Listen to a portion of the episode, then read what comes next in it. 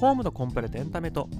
今回はニュースとしまして2022年10月11日の、えーと、国際カミングアウトデーにおきまして顔が、まあ、それに関するツイートを行ったところその内容が、まあ、一部で反発を招いたということで顔が謝罪をしたという件について取り上げようと思います。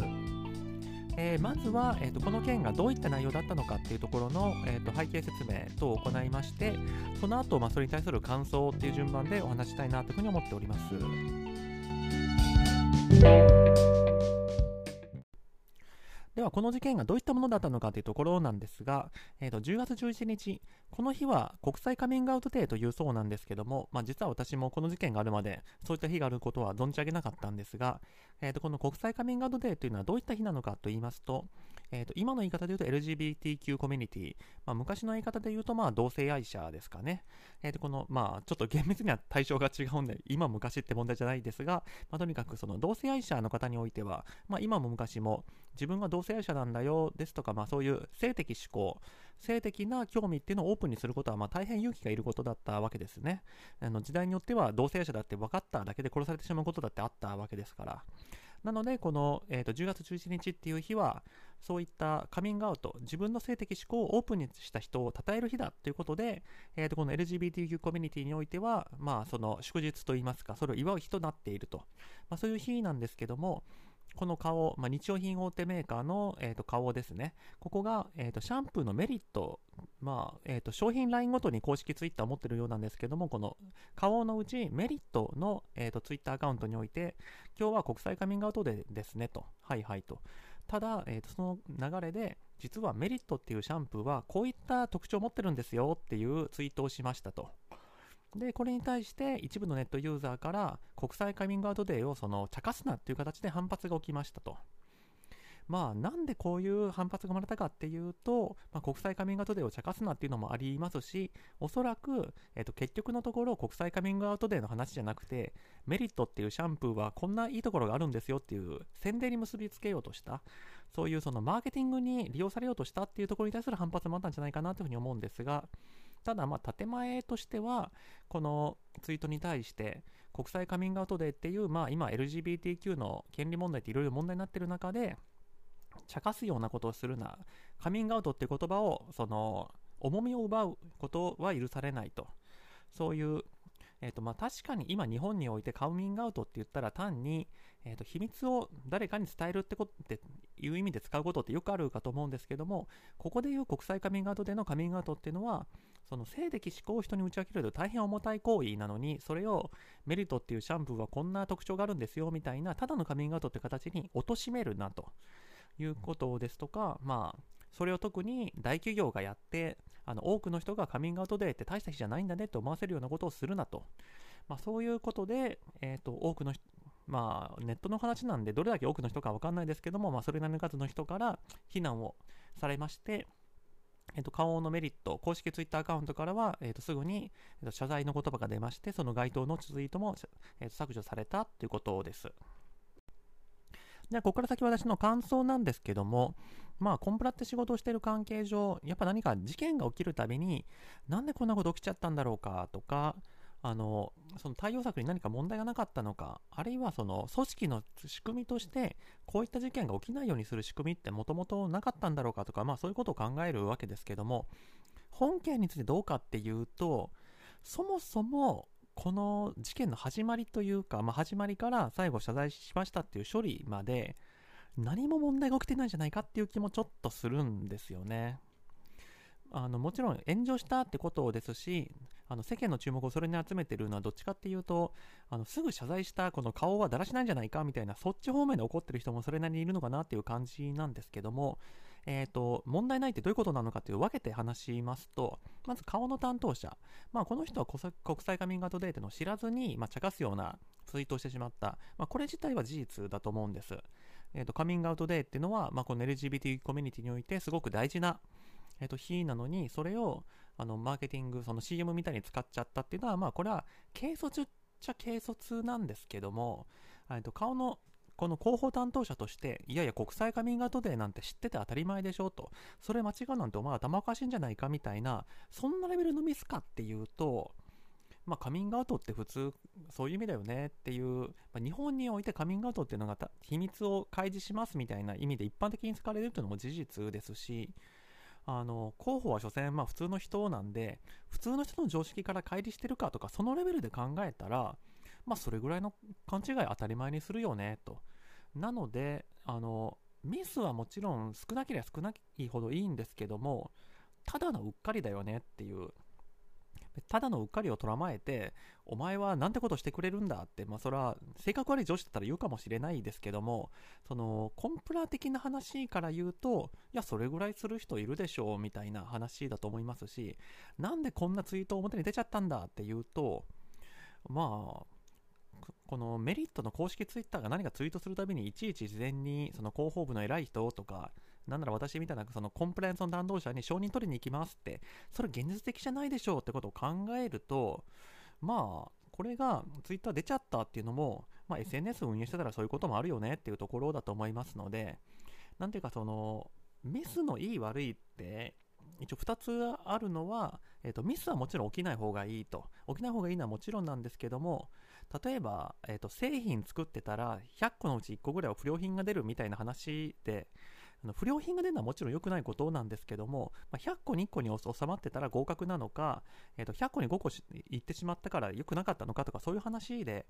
SNS やってる以上は何かしらの出現なり、まあ、うっかり誰かのその反感を買うようなことを書いちゃうっていうのはそれは当たり前の話で今回顔の手の担当者がツイートしたのっていやいや普通に考えたらそんなんしたら炎上するに決まってるでしょわかるでしょみたいなレベルかっていうとまあこれぐらいしょうがないんじゃないの？と。今後気をつけてね。とか、そのレベルの話なんじゃないかなっていうふうに思います。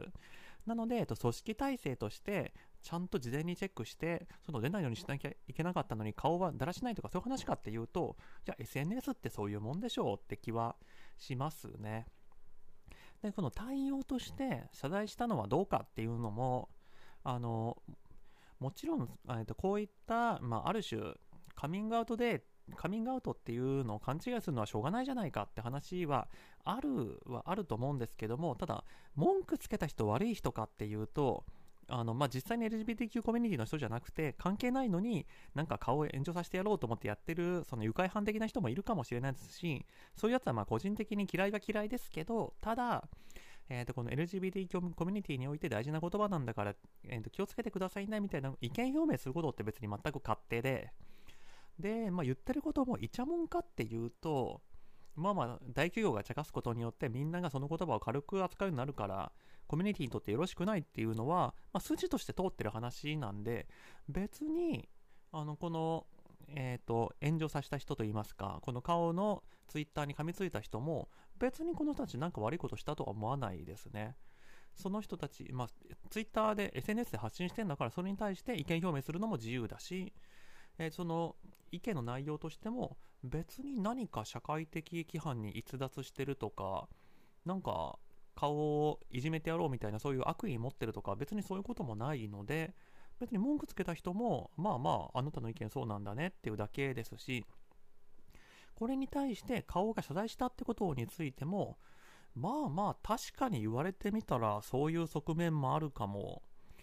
んなのでその顔の担当者が最初にツイッターでつぶやいた時にそこまで知ってるべきだったかっていうと、まあ、知ってたらよりベターだった、まあ、カミングアウトデーは、まあ、のあんまりいじらない方がいいねみたいなの知ってた方がベターだったかもしれないですけどまあいじっちゃうのもしょうがないしえー、とそれで、えー、と文句つけられつけられたことによってあそうだったんだと認識を改め改めてあのごめんなさいと我々は LGBTQ コミュニティをサポートしますみたいに気分を入れ替えるっていうのも、まあ、この事案の収め方としてはそれしかないでしょうって感じがして、だってここで、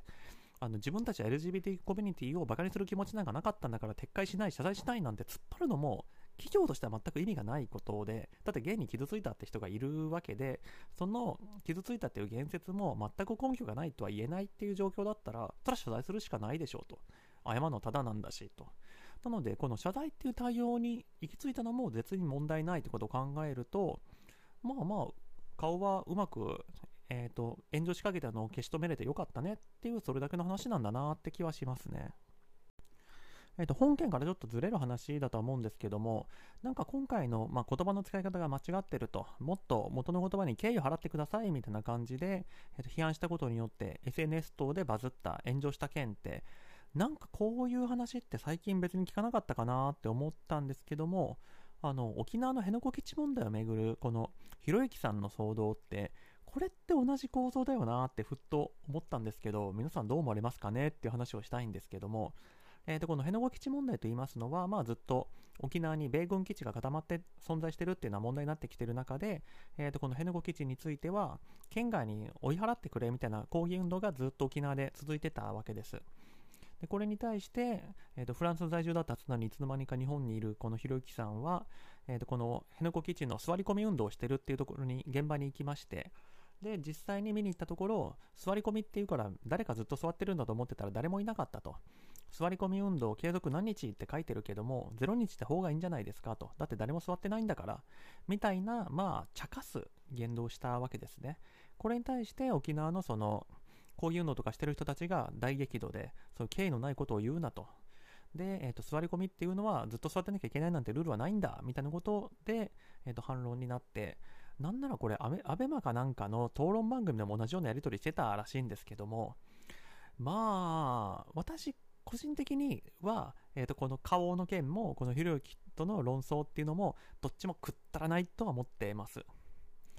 ただなんか気になるというか引っかかったところとしては、まあ、もちろんその議論論争が好きでああでもないこうでもないっていうのが楽しいっていうのは分かるんでいいんですけどなんとなくひろゆきを議論、えー、と擁護している人たちつまり、えー、と沖縄のこの反対運動をしている人たちはそんな紛らわしい言葉を使うなと。あの本当に24時間座り込んでいる人たちに対して敬意がないんだと、ちゃんとした用法で座り込みって言葉を使えと、言い方を改めろって言ってる人たちって、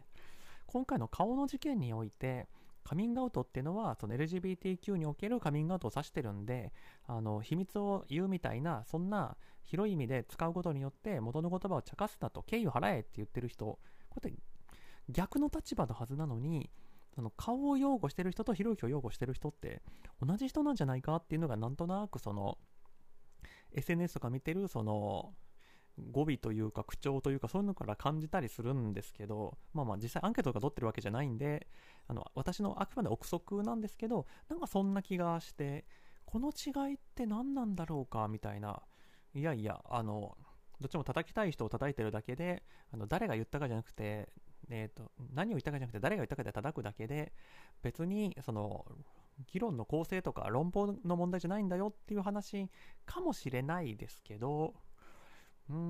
んでも私にはなんかどっちも一緒に見えるしどっちも等しくくったらない話だなって気がして顔も別にすぐ謝ったんだからいいじゃないかって話ですしまあそれで済んだんだから別に誰も何も必要ないんじゃないのって話ですしえまあ言いに行ったやつもその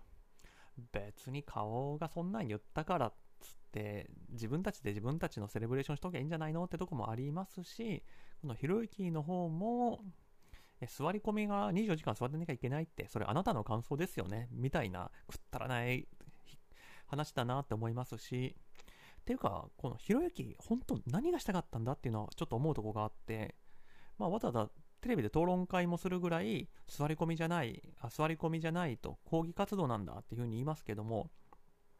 これこの辺野古基地の反対運動してる人たちが乗ってくれたからなんか論争らしくなりましたけどもこれその座り込み運動、まあ、自称座り込み運動してる人たちがあそうですね。確かに紛らわしいですね。これからは抗議活動と呼びますって言ったら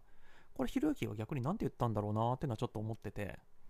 だってひろゆきはえそんなこと言いに沖縄に行ったのみたいになっちゃう気がして。まあまああの今のニュース時点ではいやそもそも沖縄の反対運動自体があのやり口としてどうかみたいな話に話が、まあ、この人いつも話すり替えるんで話がすり替わってるんですけども何がしたいんだあんたはみたいなとこはありますね。いやツイートの方はまだ理解できるんですよね。あの文句言いたくなったら文句ツイートで言いますって。ひろゆきはわざわざ沖縄まで行ってそれが言いたかったのみたいな抗議活動と,、えーと、座り込みっていうのは違う言葉だから座り込みじゃなくて抗議活動って言いましょうってそれが言いたくて言ったのみたいな気持ち悪さはありますけどうーん、まあ別にこの話に何かオチがあるわけじゃなく、なんかそう思ったってだけなんですが、ただ、まあ同じような話が最近続いてるなっていうふうに感じただけです。はい。というわけで今回はこの辺りで終わるかと思います。ご清聴どうもありがとうございました。